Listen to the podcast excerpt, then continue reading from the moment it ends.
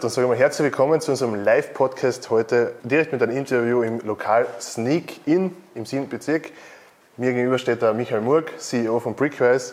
Und heute sprechen wir vor dem Publikum. Und ich würde dir vorschlagen, wenn irgendeine Fragen hat, dann bitte zum Schluss. Und ja, Michael, Servus. Danke für die Einladung, dass wir heute ein Interview machen können mit dir. Danke für die Gelegenheit. Grob zum Interview selbst. Ich habe es aufgeteilt in vier Kategorien, eben direkt zu Brickwise, äh, Immobilien, Steuern und in weiterer Folge dann, wohin es mit Brickwise geht in Zukunft. Und wie wir wissen, gelten ja Immobilien eigentlich als das Gold aus Beton, sage ich mal. Ähm, das ist ja der Traum vieler Menschen, dass sie in ihrer eigenen Immobilie wohnen können und dort alt werden können. Andere hingegen sehen die Wohnung halt eher als Wertanlage, als Cashbringer und die Einstiegsbarriere ist halt für ein normales immer relativ schwer oder oftmals schwer. Hohe Kredite, hohes Risiko. Und aufgrund der rapiden gestiegenen Preise ist es relativ schwer, dass man heute für Investment überhaupt noch einen Kredit bekommt von einer Bank, von irgendwelchen anderen Finanzinstituten. Und da kommt aber Brickwise ins Spiel, denn ihr sprecht eigentlich von der Revolution des Immobilienmarktes. Bevor wir jetzt mal loslegen zu Brickwise, würde ich mal vorschlagen, du kommst ja eigentlich aus der Finanzbranche. Was hat dich bewogen, dass du eben Brickwise gründest? Ähm, ich gehe vielleicht noch einen Schritt weiter zurück. Ich komme eigentlich aus der technischen Informatik, das ist meine Schulbildung. Bin dann in die Finanzbranche gewechselt, war dann eine Zeit lang in der Finanzbranche tätig und bin dann in die akademische Welt gewechselt. Also ich sage, mit meiner Brust schlagen zwei Herzen, ein akademisches und ein Unternehmerherz oder ein Startup-Herz. Ähm, und im Rahmen meiner akademischen Arbeit oder im Zuge der Forschung habe ich mich sehr stark mit dem Thema Finanzmärkte und vor allem auch mit dem Thema wie entscheiden Investorinnen und Investoren eigentlich, in was sie investieren. Also es geht um Entscheidungsverhalten. Und da gibt es drei Dinge, die da immer wieder aufgekommen sind, ähm, wie Investorinnen und Investoren entscheiden. Das erste ist, man will das Gefühl haben, zu verstehen, was man da eigentlich tut. Ja, das hätte man eigentlich, eh klar, eine Non-Net-Erkenntnis sozusagen, aber das ist gerade bei Immobilien ist das sehr stark gegeben, weil jeder von uns ist in einer Immobilie aufgewachsen, man hat das Gefühl, man versteht, was man tut, man kauft eine Immobilie, man vermietet sie, man hat eine Rendite, das ist es eigentlich. In der Realität ist es komplexer, aber man hat zumindest das Gefühl, dass es einfach ist. Das Zweite ist, Menschen investieren dann gerne, wenn sie äh, die Investments mit ihren Sinnesorganen begreifen können. Also sie sehen können, sie angreifen können, sie vielleicht sogar mit nach Hause nehmen können und wie es bei Immobilien noch ist, vielleicht sogar hineingehen können. Aber aus dem genau gleichen Grund nehmen Menschen auch einen Goldbahn mit nach Hause, weil es vermittelt ein Gefühl von Sicherheit und man kann es eben tatsächlich mit den eigenen Sinnesorganen ähm, erfassen. Das Dritte ist der sogenannte Home Bias, also ein Verzerrungseffekt hin zu Heimatmärkten. Ähm, das bewirkt dann, dass Amerikanerinnen und Amerikaner am liebsten in amerikanische Aktien äh, investieren, deutsche, äh, vor allem in deutsche ähm, Aktien und Österreicherinnen und Österreicher vor allem in österreichische Aktien und so weiter. Und beim Immobilienmarkt ist es noch ausgeprägter. Dort ist es sogar so, dass man gern in der Stadt investiert, in der man selber wohnt. Vielleicht sogar in dem Bezirk, wo man sich gut auskennt und idealerweise sogar in einer Gegend, wo man hingehen kann, wo man Gefühl hat, wie hat sich die Gegend in den letzten Jahren entwickelt, ist es eine gute Lage, ist es eine schlechte Lage und so weiter. Und aus all diesen Gesichtspunkten heraus ist dann irgendwann ähm, die Idee zu Brickwise entstanden. Sehr spannend. Ja. Also das, das mit dem Begreifen, das, das ist auf jeden Fall auch bei, bei den Aktieninvestments immer wieder ein Beweggrund für die Leute, dass sie sehen, eine Coca-Cola zum Beispiel, da kann ich investieren. Gehen wir mal zu Brickwise weiter. Viele von uns kennen ja das, das Thema Crowdinvesting. Was ist jetzt der Unterschied zwischen Brickwise und dem klassischen Crowdinvesting, was man kennt? Crowdinvesting dient vornehmlich dazu, Immobilienprojekte zu finanzieren. Das heißt, es geht darum, das Eigenkapital von einem Immobilienprojekt oder von einem Unternehmen zu stärken in Wahrheit, ähm, Risikokapital zur Verfügung zu stellen und mit diesem Risikokapital dann, ich äh, vereinfacht den ganzen Prozess jetzt ein wenig, dann möglicherweise einen Fremdkapitalgeber äh, zu finden, zu einer Bank zu gehen, der das ganze Projekt dann finanziert. Man hat eine fixe Laufzeit, man bekommt einen Zinssatz, aber man ist eigentlich nicht der, in die Immobilie tatsächlich investiert. Man tragt zwar die Risiken, sollte das Immobilienprojekt vielleicht nicht ganz so gut verwertet werden können wie eigentlich geplant, dann bekommt man ziemlich sicher weniger zurück, als man ursprünglich eingezahlt hat. Aber man ist nicht am Erfolg, an der Wertentwicklung tatsächlich beteiligt. Das heißt, es hat mit einem Immobilieninvestment, also mit dem sozusagen Kauf einer Anlegerwohnung oder dem Investment in einen Immobilienfonds beispielsweise eigentlich fast überhaupt nichts zu tun. Das ist ein Risikokapitalinstrument, ein tolle Sache, super Erfindung, ähm, aber mit dem ursprünglichen Immobilieninvestments und auch dem, was ich jetzt gerade vorher angesprochen habe, mit diesen psychologischen Needs, die wir alle in uns tragen, damit hat es eigentlich nichts zu tun und die werden damit auch nicht befriedigt. Bei Crowdinvesting wird ja oft zum Beispiel so von 6 bis 7 Prozent an Rendite versprochen. Ist es trotzdem neben, sagen wir, neben Crowdinvesting oder ne, neben anderen Anlagen sinnvoll, dass man trotzdem bei Brickwise mit sagen wir mal, 2 bis 3 Prozent im Durchschnitt ähm, investiert und das langfristig macht? Ist das trotzdem sinnvoll? Es sind zwei völlig unterschiedliche Risikoklassen. Also einmal investiert man, wie gesagt, in ein Projekt mit entsprechenden Projektrisiken, operationellen Risiken, Marktrisiken, Zinsänderungsrisiken und so weiter. Bei Brickways investiert man ins Immobilienrisiko sozusagen, hat also die Chance auf eine Wertentwicklung, hat die Chance, äh, Immobilienrenditen, also Mietrenditen zu erhalten. Also wir schütten diese Mietrenditen ja monatlich äh, im Rahmen einer Mietausschüttung dann auch an unsere Investorinnen und Investoren aus. Ähm, diese Chancen hat man, aber gleichzeitig auch die entsprechenden Risiken und wir wissen alle, wie sich in der Vergangenheit, und jetzt kommt das kleine Sternchen, äh, äh, historische Entwicklung ist kein verlässlicher Garant und Indikator für die Zukunft, aber wir wissen alle, wie sich Immobilien in der Vergangenheit entwickelt haben. Es war eine relativ stabile Entwicklung und das spiegelt auch das Risiko von Immobilien dann letztendlich wieder. Das stimmt, das war in den letzten, vor allem in den letzten zwei Jahren anschauen, wie stark das angestiegen ist und was wir jetzt für, für eine Probleme haben teilweise. Ne? Das, andere Investoren schwerer zu Immobilien kommen, beziehungsweise das Geld vielleicht gar nicht bekommen. Ihr schreibt auf der Website, ihr seid revolutionär. Was revolutioniert Brickways? Der Immobilienmarkt hat ja nicht nur schöne Seiten sozusagen, sondern wirft ja gewisse Probleme ähm, auf. Das eine ist Immobilieninvestments, also wenn man jetzt von direkter Immobilienkapitalanlage spricht, sind unglaublich kapitalintensiv. Die durchschnittliche Anlegerwohnung kostet in Österreich 300.000 Euro aufwärts. Ähm, das Medianvermögen, das investierbar zur Verfügung steht für die Österreicherinnen und Österreicher, liegt bei 20.000 bis 30.000 Euro, wenn man das Immobilienvermögen herausrechnet. Das heißt, man sieht, so ein Investment ist wirklich nur dann möglich, wenn man Kreditfinanzierung aufnimmt für den Median-Österreicher oder die Österreicherin. Und dann muss man sich sofort die Frage stellen, ist das wirklich sinnvoll, weil dann bin ich überhaupt nicht diversifiziert bin nicht einmal innerhalb der Assetklasse Immobilien diversifiziert, nämlich bin in einer Anlegerwohnung, wenn sich die Gegend dann nicht gut entwickelt oder wenn dort der Mieter oder die Mieterin äh, nicht bezahlt, ähm, wirkt sich das ganz anders aus, wie wenn ich beispielsweise in 10, 20, 30 Immobilien investiert habe und noch dazu, wenn ich dieses gesamte Kapital in die Assetklasse Immobilien investiere, dann bin ich auch innerhalb der Assetklassen nicht diversifiziert. Und ich glaube, da sind wir uns jedenfalls einig, die goldene Regel eines erfolgreichen Investments ist Diversifikation, also das Risiko gut zu streuen. Das zweite ist, die Transaktionskosten sind unglaublich hoch, die sind 10% ähm, aufwärts. Der Immobilienmarkt ist relativ illiquide, das heißt, wenn ich mein Investment wieder deinvestieren möchte, wenn ich das Kapital wieder brauche, muss ich mal einen Käufer, eine Käuferin finden, ähm, dann muss man sich auf den Preis einigen und, erst, und dann dauert der Prozess, bis man das Geld wirklich am Konto hat, meistens drei Wochen, vier Wochen, fünf Wochen, möglicherweise sogar länger. Ähm, noch, was ebenfalls noch dazu kommt, Immobilieninvestments sind relativ komplex. Das heißt, es müssen Verträge erstellt werden, besichtigt müssen sie werden, Wohnungen ähm, müssen instand gehalten werden, Mietverträge etc., all diese Dinge. Ähm, das sind die Probleme, die der Immobilienmarkt aufwirft. Wir sind angetreten ähm, mit der Vision, Immobilieninvestments für jeden einfach möglich zu machen, also ohne diese Probleme. Wir wollten diese Probleme challengen. Ähm, ich glaube, das haben wir wirklich sehr, sehr gut geschafft. Ähm, und ja, jetzt sind wir da und haben diese Probleme gelöst. Sehr cool. Ähm, weil du vorher gesagt hast, von monatlichen Mietausschüttungen. Da, das klingt eigentlich fast so gut, um wahr zu sein, dass man das mit dann ab 100 Euro kann man bei anfangen, ne, dass man da schon monatlich eigentlich eine Ausschüttung erhalten kann. Wie, wie funktioniert das? das? Ist das Miete oder ist das was anderes? Nein, es ist, tatsächlich, es ist tatsächlich Miete, ähm, wiederum mit einem kleinen Sternchen, das löse ich dann gleich auf. Ähm, was wir machen, ist, äh, wir machen aus der Immobilie ein tokenisiertes Wertpapier, weil es ist ja rechtlich in Österreich nicht möglich, dass man jetzt, und wir arbeiten ja mit der Blockchain äh, bekanntlich, äh, aus einem guten Grund, auch dazu kommen wir noch gleich, einen Blockchain-Token als Eigentümerin oder Eigentümer im Grundbuch einzutragen. Das heißt, wir haben irgendeinen Weg finden müssen, um dieses wirtschaftliche Eigentum oder die wirtschaftlichen Vorteile in Immobilie ähm, unseren Investorinnen und Investoren zur Verfügung zu stellen. Ähm, wir haben das gelöst über ein tokenisiertes Wertpapier. Das ist ein Genussschein, ich glaube, wir kommen dann später noch dazu. Und in diesem Genussschein ist definiert, dass derjenige, der in diesen, diesen Genussschein investiert, Ansprüche auf eine monatliche Auszahlung von vereinnahmten Mieten hat, abzüglich eines Management-Fees und einer Liquiditätsrücklage die gebildet wird, Anspruch darauf hat, an der Wertentwicklung zu partizipieren ähm, und auch Mitbestimmungsrechte hat. Weil wenn man sozusagen Eigentümer einer Immobilie ist, will man normalerweise auch mitbestimmen und genau diese Rechte gewähren wir äh, unseren Investorinnen und Investoren auch. Ähm, und das, das, was du jetzt gesagt hast mit, ist das wirklich so schön? Ähm, ja, diese Art und Weise ermöglicht es uns halt, das, äh, die, das Immobilieninvestment so kleinteilig anzubieten, weil wir könnten es eigentlich auch noch kleinteiliger anbieten, aber weniger als 100 Euro ist dann auch nicht mehr wirklich sinnvoll und das Ganze vor allem auch handelbar zu machen. Aber ja, und genauso funktioniert es. Jedes Mal dann, wenn wir Mieternamen ähm, einnehmen, dann schütten wir sie ein paar Tage später an unsere Investorinnen und Investoren, wie gesagt, abzüglich äh, von Management-Fee und Liquiditätsrücklage ähm, äh, ganz einfach wieder aus. Spannend. Dann würde ich gleich auf dem Thema Mieten bleiben. Ähm, was passiert, wenn jetzt diese Miete ausfällt? Was ist, wenn die Wohnung leer steht? Wer zahlt das? Ähm, ja, wir haben nicht die eierlegende Wollmilchsau erfunden. ähm, wir geben die Chancen, aber auch Risiken des Immobilieninvestments oder des Immobilienmarkts ähm, weiter. Das heißt, Ähm, bei Mieten schaut das folgendermaßen aus, wenn eine Mieterin oder Mieter nicht bezahlt, können wir natürlich auch nicht ausschütten.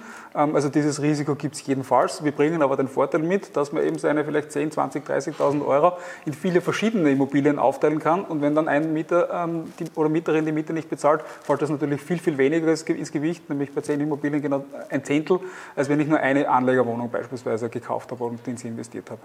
Weil du vorher schon gesagt hast, Grundbuch, beziehungsweise kurz einmal gesprochen ist, bei euch auf der Website steht grundbücherlich besichert. Was, was heißt das für einen Anleger? Da muss ich immer gleich beginnen, wenn ich davon erzähle, weil jedes Mal, wenn ich davon erzähle, kommt mir ein kleines Grinsen ins Gesicht. Du siehst das jetzt vielleicht. Ähm, ich finde es nämlich unglaublich bemerkenswert und innovativ, dass wir zwei, Dinge miteinander vereint haben, nämlich eine der modernsten Technologien, nämlich die Blockchain-Technologie, mit einem der ältesten Gesetze, die es in Österreich überhaupt gibt, nämlich dem sogenannten Teilschuldverschreibungskuratorengesetz von 1874.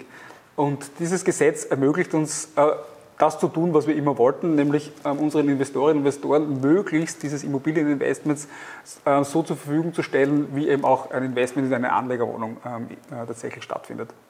Und da geht es jetzt nicht nur ums Wirtschaftliche, also die wirtschaftlichen Ansprüche, Wertentwicklung, äh, Mitbestimmung und Mieternamen, sondern bei Immobilie denkt man sofort ans Grundbuch. Wie gesagt, wie vorhin schon erwähnt, äh, man kann einen Token nicht als, als Eigentümerin oder Eigentümer eintragen. Ähm, deswegen haben wir eine Möglichkeit gefunden, über dieses Gesetz dass wir die Inhaberinnen und Inhaber, und es ist völlig gleichgültig, wer äh, der Inhaber oder die Inhaberin ist, das heißt, wenn das wechselt, dann äh, spielt das keine Rolle, äh, ähm, ins Grundbuch einzutragen, nämlich ins C-Blatt, ins sogenannte Lastenblatt, als Pfandrecht in Höhe der Nominale, also das quasi ähm, des Ausgabepreises des tokenisierten Wertpapiers auf unserer Plattform. Das bewirkt, ja, dass de facto diese, ähm, dieses gesamte wirtschaftliche Eigentum, diese wirtschaftlichen Ansprüche eben auch grundbücherlich besichert sind. Und dieses dieser Grundbuchseintrag, der kann auch nicht mehr einfach so gelöscht werden. Der kann nur dann gelöscht werden, wenn die Investorinnen und Investoren äh, zustimmen. Das, die Immobilie kann aber auch nicht belastet werden oder es kann keine Hypothek mehr aufgenommen werden. Kann schon, aber die ist dann nachrangig. Ihr kauft die Immobilie unter einer anderen Gesellschaft und dann tokenisiert sie das und äh, bietet es euch den, den, Anlegern an, oder? Der Prozess ist immer, das, äh, ist immer dasselbe. Entweder es gibt schon eine Immobilie, die einem Emittenten gehört oder dieser Emittent kauft diese Immobilie an Derjenige ähm, emittiert dann auch dieses tokenisierte Wertpapier. Ähm, und sobald der Blockchain-Token ähm, erstellt worden ist auf, auf, der Blockchain, hat auch dieses Wertpapier Rechtskraft. Das ist ganz einfach so definiert. Und dieser Blockchain-Token wird dann ganz einfach handelbar. Das heißt, wenn jetzt jemand kommt und sagt, ich würde gerne eine Immobilie verkaufen, kann er auch an euch herantreten? Dann kann er zu uns kommen und wir werden ihm weiterhelfen. Okay. Du hast vorhin schon angesprochen, Genussschein. Was ist ein Genussschein? Ein Genussschein ist ein Wertpapier und der Genussschein ist jene Art von Wertpapier, das eine ganz breite Definition hat, sowohl im österreichischen als auch im deutschen Rechtssystem. Und beim Genussschein ist nicht gleich Genussschein.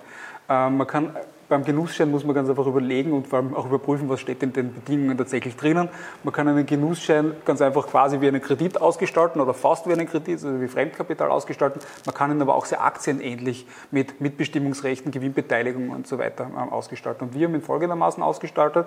Es steht da drinnen eben, dass die Investorinnen einen Anspruch auf Ausschüttung von Mieternamen haben, abzüglich dieses Management-Fees und Liquiditätsrücklage. Ähm, das Ganze hat unendliche Laufzeit. Es ist nicht kündbar durch den Emittenten, aber auch nicht durch die Investoren. Aber dafür ist es es handelbar und sollte aus irgendwelchen Gründen diese Immobilie oder die Gesellschaft jemals liquidiert werden, verkauft werden, dann gehört der Verkaufserlös ähm, den Investorinnen und Investoren. Und damit haben wir wirtschaftlich de facto Eigenkapital geschaffen. Ähm, und das ist das, was auch unseren Genussschein sozusagen definiert. Was würde passieren, wenn jetzt zum Beispiel, wir wollen uns natürlich den Teufel die Wand malen, aber es passiert leider immer wieder. Ähm, was passiert, wenn Brickfast insolvent geht mit den Genussscheinen? Die Genussscheine oder die Emittenten haben mit Brickwise, also äh, mit dem Unternehmen, das die Plattform betreibt, grundsätzlich ähm, nichts, zu tun. Also es ist dieselbe Unternehmensgruppe, aber das ist streng getrennt und ähm, die Gesellschaften, die diese Wertpapiere emittieren, ähm, da gibt es auch sozusagen nur die äh, Immobilien drinnen und eigentlich keinen operativen Betrieb. Ähm, das einmal zum einen, das heißt, selbst wenn es uns sozusagen nicht mehr gibt als Plattform, hat das überhaupt keine Auswirkung. Das Geld der Investorinnen steckt ja tatsächlich in dieser Immobilie äh, und nirgendwo anders. Und das Allerschlimmste, das passieren könnte, wäre, dass man sich dazu entschließt oder die Investorinnen und Investoren sich dazu entschließen, dass sie diese tokenisierten Wertpapiere nicht mehr haben wollen, sondern eben, dass alles realisiert wird. Was würde passieren? Wir würden die Immobilie am Markt ganz einfach verkaufen ähm, und der Erlös wird den Investorinnen und Investoren äh, zugutekommen. Also das Allerschlimmste, was passieren kann, ist, dass man den Wert der Immobilie erhält. Aber das ist eigentlich eh genau das, was man will. Vorher das Thema Crowdinvestment schon abgehakt, eben, dass das eigentlich eher Projektfinanzierungen und so weiter mhm. sind. Ist jetzt auf Bestandsimmobilien fokussiert, spezialisiert, sage ich mal. Wie werden die, diese ausgewählt? Ähm, wir haben einen Kriterienkatalog aufgestellt äh, und haben uns überlegt, welche Immobilien sind attraktiv. Das heißt, es sind Immobilien hauptsächlich in Ballungszentren ähm, natürlich. Ähm, es geht vorrangig um Wohnimmobilien, aber auch Gewerbeimmobilien, allerdings äh, nur in gewissen Risikoklassen.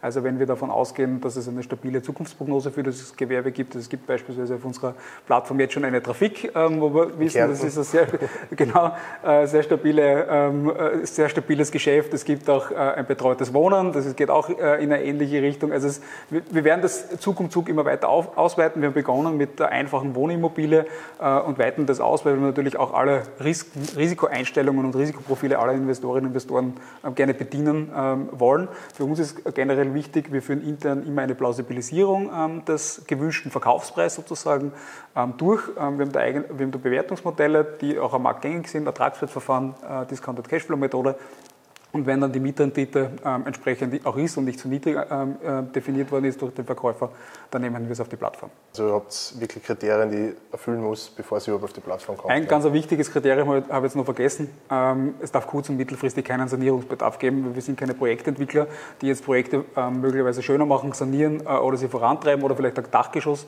ähm, ausbauen. Wir wollen eben keine Projektrisken weitergeben, wir wollen wirklich nur sozusagen das Immobilieninvestment weitergeben. Das heißt eher schon sanierte Wohnungen oder neue, so in die Richtung Genau, Neubau, saniert. Ähm, langfristigen Sanierungsbedarf kann man ja nicht ausschließen, klar, aber klar. grundsätzlich ähm, ja. soll die Immobilie in sehr gutem Zustand sein. Wir stellen dafür ja auch ähm, unseren Investorinnen und Investoren ein Zustandsgutachten zur Verfügung. Das heißt, wir schicken zu jeder einzelnen Immobilie einen gerichtlich beeideten Sachverständigen, der geht durch, dokumentiert alles, erstellt ein Zustandsgutachten und genau dieses Zustandsgutachten kann man sich bei uns in der App dann auch anschauen. Sehr gut, also das ist auf jeden Fall viel dahinter. Du hast gesagt, Sanierung kann immer passieren ich meine, es wird, irgendwann kommt der Punkt, wo man sanieren muss oder renovieren oder was auch immer. Ähm, und wer entscheidet dann, ob es jetzt renoviert wird, ob es saniert wird? Ähm, Gibt es da Mitspracherecht seitens der Anleger? Kommt drauf an, ähm, ist da jetzt die Antwort. Es gibt, äh, wie bei jedem anderen Gebäude ja auch, eine äh, ordentliche Hausverwaltung und alles, was im Rahmen dieser ordentlichen Hausverwaltung passieren soll, muss, ähm, da ist ohnehin vieles gesetzlich definiert, entscheidet ganz einfach die Hausverwaltung. Ähm, wenn es aber darum geht, dass die Eigentümerinnen und Eigentümer gefragt werden müssen, ähm, dann findet das auch bei uns gleich statt. Wir haben alle diese Verfahren, äh, Abstimmungsmechanismen etc. in der App integriert. Es gibt für jede einzelne Immobilie bei uns auf der Plattform ein eigenes Forum. Da können sich die Investoren auch anonym untereinander austauschen und genau bei solchen Abstimmungen dann tatsächlich auch teilnehmen. Es wird dann demokratisch entschieden äh, und wir sprechen dann sozusagen mit einer Stimme nach außen. Das heißt, eigentlich entscheiden die Investorinnen und Investoren, wenn es vor allem um außerordentliche Hausverwaltungsthemen gibt. Äh, wir haben dann den Brickwares äh, internen Schmäh einmal äh, gehabt, ja, wenn einmal sozusagen ähm, die Rutsche vom Dach oder so irgendwas gebaut werden soll, dann dürfen das die Investorinnen und Investoren ähm, entscheiden. Aber die große Frage ist natürlich vor allem auch, wer finanziert das? Und bei jeder Emission wird eine Liquiditätsrücklage gebildet, also zusätzlich zur Haus- und Gebäuderücklage, die es bei jeder Hausverwaltung ohnehin gibt, das ist ja gesetzlich äh, verpflichtet, bilden wir darüber hinaus noch eine Liquiditätsrücklage, die ist in der Größenordnung 1 bis 2 ähm, Prozent des Immobilienwertes und die ist genau dafür da, beispielsweise einen Boiler ähm, auszutauschen, einen Boden vielleicht einmal zu schleifen, die Wohnung auszumalen, kleinere Dinge zu sanieren. Dafür gibt es das. Und ich habe auch jetzt schon mehrmals erwähnt, von den Miteinnahmen, die dann ausgeschüttet werden, wird immer ein Management-Fee abgezogen und auch ein Teil für die Liquiditätsrücklage und das fließt genau wieder in diese Liquiditätsrücklage. Die Liquiditätsrücklage ist aber, das ist ganz wichtig, hat aber wirtschaftlich auch den Investorinnen und Investoren, weil wenn das tokenisierte Wertpapier aufgelöst werden würde, also die Immobilie irgendwann einmal verkauft werden würde, aus irgendwelchen Gründen, dann würde diese Liquiditätsrücklage, das was da ist, auch den Investorinnen und Investoren gehören. Das heißt, das wird dann auch ausgeschüttet. Ja, genau. Also was über ist sozusagen wird Völlig dann ausgeschüttet. Richtig, ja. okay. Ähm, das Thema Miete oder Mieter, ähm, wer sucht einen neuen Mieter aus? Wenn jetzt zum Beispiel, ihr habt, ihr habt meistens Bestandsimmobilien oder eigentlich hauptsächlich mhm. ähm, und dort sind wahrscheinlich ab und zu schon Mieter drin, die ihr übernehmt vermutlich, aber was, genau. wenn es neue gibt, was, wer, entscheidet das?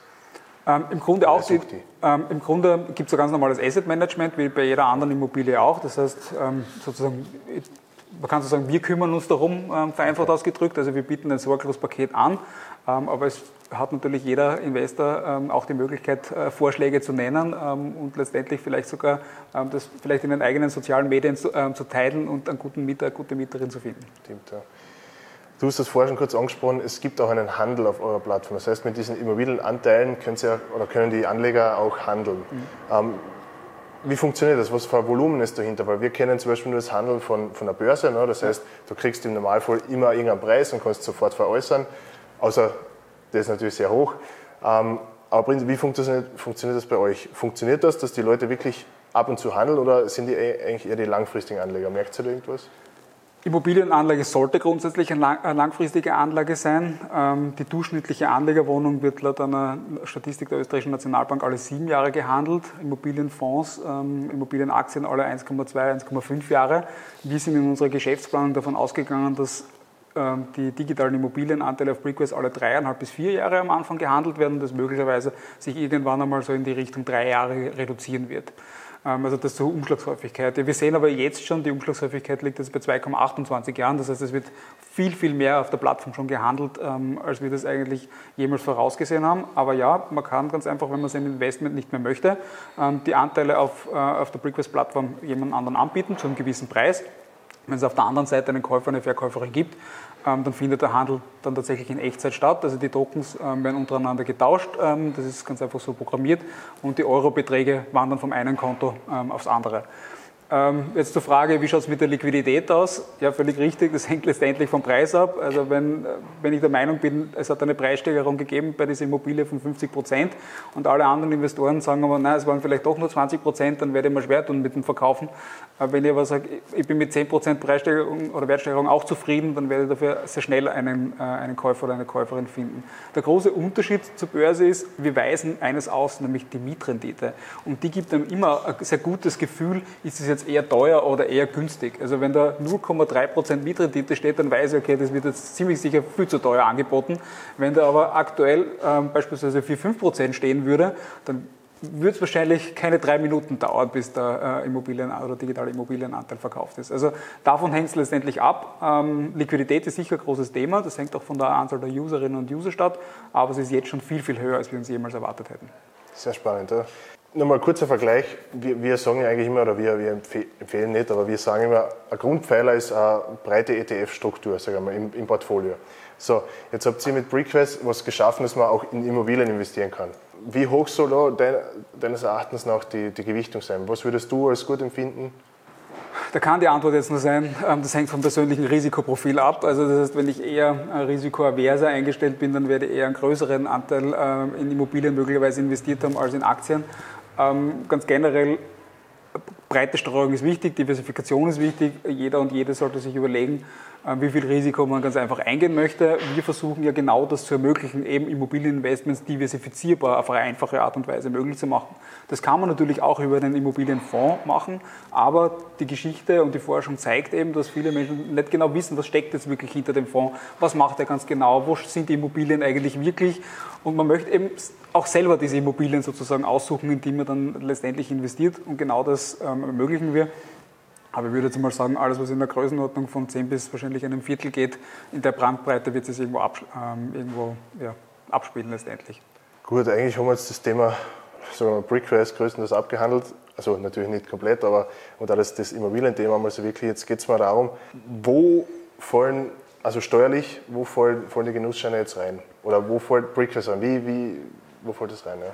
Ähm, das kann man für Genussscheine an sich gar nicht generell beantworten, weil da kommt es dann, dann letztendlich darauf an, wie sie ausgestaltet sind. Ähm, das wird dann auch vom Finanzministerium auch immer gesondert beurteilt. Wir haben so eine Beurteilung angefragt ähm, und haben da de facto den Ritterschlag erhalten, wenn man so will. Also wir sind einerseits nicht ganz happy, weil nicht steuereinfach, aber andererseits total happy, weil das Finanzministerium sagt, diese äh, digitalen Immobilienanteile, die Brickwise anbietet, die sind einfach wirklich so nah am Immobilieneigentum, dass sie tatsächlich auch wie Immobilien sozusagen besteuert werden. Das heißt, die ausgeschütteten ähm, Mieteinnahmen sind zu versteuern mit, ähm, als Einnahmen aus Vermietung und Verpachtung und ähm, die, die, Wertgewinne sind tatsächlich auch zu versteuern mit der Immobilienertragssteuer. Wir stellen dafür jedes Jahr einen, einen Steuerreport aber zur Verfügung. Das heißt, man weiß am Jahresende bzw. am Jahresanfang des nächsten Jahres ganz genau, ähm, wie viel hat man zu versteuern, wie, welche Zahl muss man sozusagen bei welcher Nummer ins Formular ähm, bei der Steuererklärung dann eintragen. Also wirklich einfach und simpel gehalten für die, für die Anleger, dass die wirklich, wenn sie den Steuerreport bekommen, das eigentlich wirklich das fast eins zu eins übernehmen können. Ne? Wir versuchen es so, best, ja. äh, so einfach wie möglich natürlich zu gestalten, aber es ist kein steuereinfaches Produkt. Definitiv. Ja, da muss man jetzt sagen, steuereinfaches Produkt bei, äh, bei dieser steuerlichen Form ist sowieso eigentlich nicht möglich. Von dem her genau. ist das eh super, dass es ein guter Steuerreport gibt. Wie schaut es mit Verlusten aus? Kann man die gegenrechnen? wenn es zum Beispiel die Immobilie im Verlust verkauft wird, weil irgendwas vorliegt zum Beispiel oder wenn die Mietrückstände oder wie immer kann man das steuerlich geltend machen? Ähm, ja, Mietrückstände nicht, weil ähm, sozusagen keine Miete zu bekommen heißt dann, hat null Rendite, äh, vielleicht einmal für einen Monat. Aufs Jahr gesehen wird es dann hoffentlich ohnehin nicht so sein.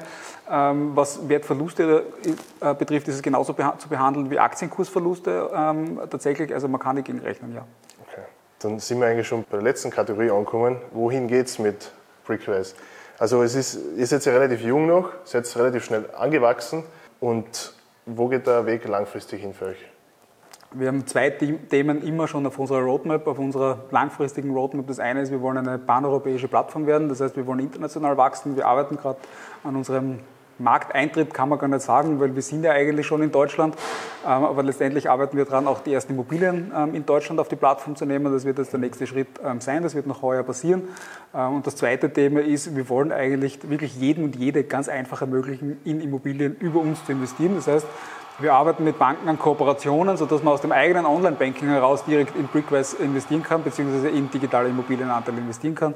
Ähm, das sind die zwei Ebenen, äh, sozusagen, auf denen wir uns da bewegen, aber wir sehen uns definitiv als, als pan-europäische Plattform. Warum sage ich das? Weil Großbritannien sich entschlossen hat, aus der EU auszutreten. Sonst hätten wir gesagt, ganz europäisch. Das heißt, ihr habt noch eine weitere Reise, was sehr cool ist. Ja. Nur mal ganz kurz zu einem anderen Thema, Brickwise und Sport ist jetzt anscheinend sportlich, weil ihr seid jetzt bei der ersten äh, Bank Open in der Wiener Stadthalle heuer vertreten. Warum? Naja, mehrere aus unserem Team sind gestern in der Nacht sicherlich vom Fernseher gesessen und haben das Finale von den US Open ähm, angeschaut. Ähm, aber nicht nur deshalb, ähm, nicht nur weil wir jetzt persönlich große Tennisfans sind, aber ähm, Tennisspielerinnen und Spieler, Tennisfans ähm, sind natürlich unter anderem genau unsere Zielgruppe. Das ist ein positives ähm, Image, das da transportiert wird. Ähm, deswegen sind wir da gerne dabei, ähm, unterstützen die Veranstaltung und freuen uns, wenn wir uns dann dort sehen. Sehr cool, ja. Also prinzipiell war das von meiner Seite aus, wenn es keine Fragen mehr vom Publikum gibt, dann würde ich einfach mal sagen, wenn jetzt Interesse besteht für die Podcast-Zuhörer, dass eben in Immobilien investiert wird über Brickwise, das wäre eine super Option. Mit dem Code FV25 bekommt ihr auch noch 25 Euro geschenkt, wenn es in der Vorverkaufsphase investiert. Danke für das Interview. Hat Sehr gerne sehr viel Spaß gemacht und jetzt gehen wir zum gemütlichen Teil, ja, würde ich sagen. So machen wir das. Dankeschön. Danke. Danke dir.